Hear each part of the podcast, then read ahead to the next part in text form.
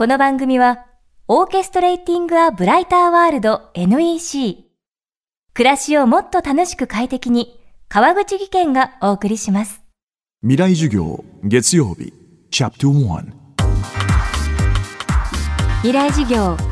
月曜から木曜のこの時間、ラジオを教壇にして開かれる未来のための公開授業です。今週の講師は、ブロードウェイプロデューサー、川名康弘さんです。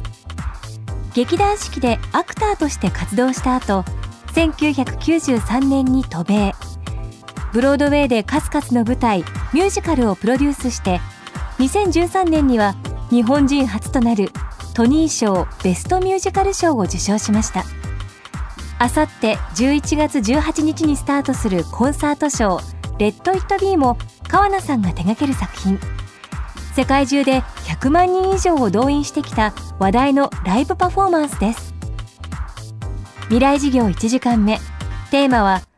コンサートショー、 Let It Be Let It Be はですね、まあ、ビートルズの初期中期後期、まあ、数あるヒット作を、まあ、順番に追ってライブで実際に当時の音をもう一回再現して上演していく、まあ、コンサートショーですよね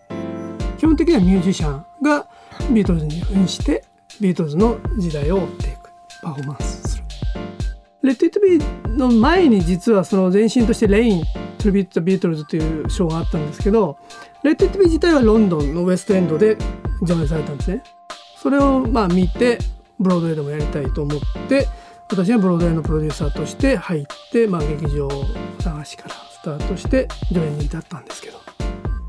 やっぱねビートルズラバーってもうすごくあのイギリス人もアメリカ人も日本人も似てて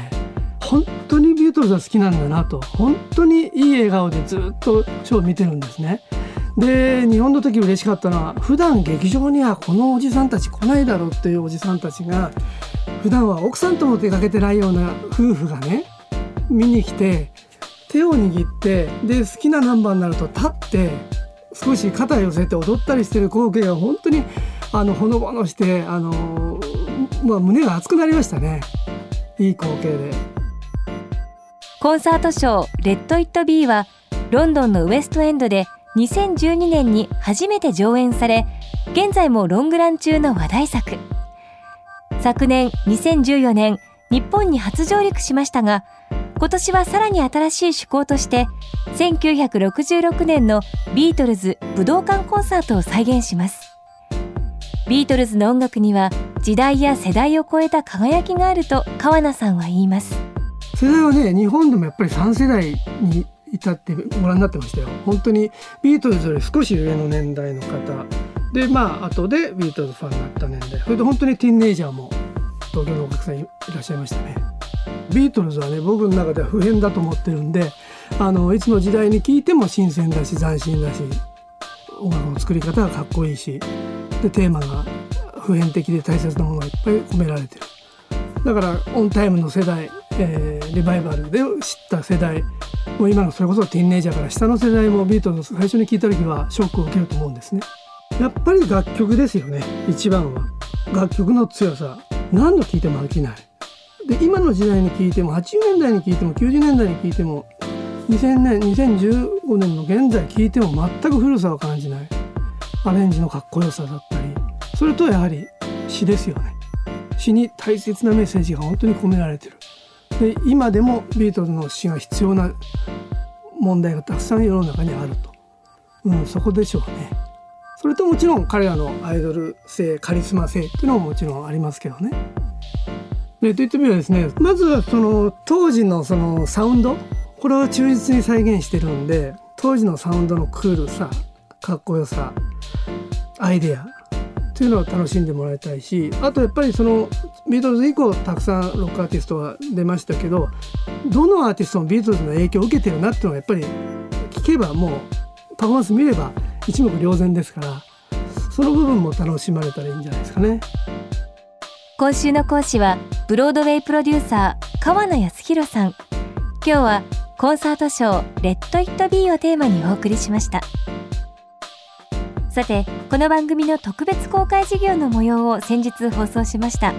FM フェスティバル未来事業明日の日本人たちへ。戦後70年のイノベーション新しい日本人の突破力。現在各事業の完全版をビデオポッドキャストで配信中です。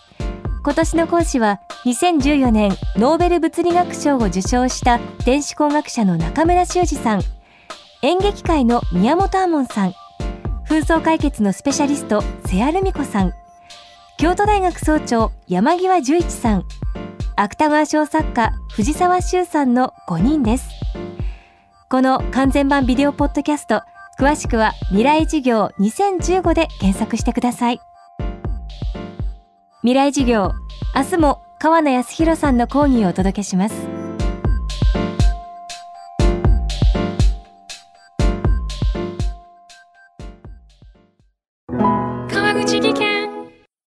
階段での転落。大きな怪我につながるので怖いですよね。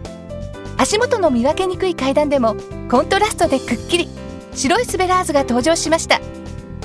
皆様の暮らしをもっと楽しく快適に。川口技研のスベラーズです。未来事業。この番組はオーケストレーティング・ア・ブライター・ワールド NEC 暮らしをもっと楽しく快適に川口技研がお送りしました。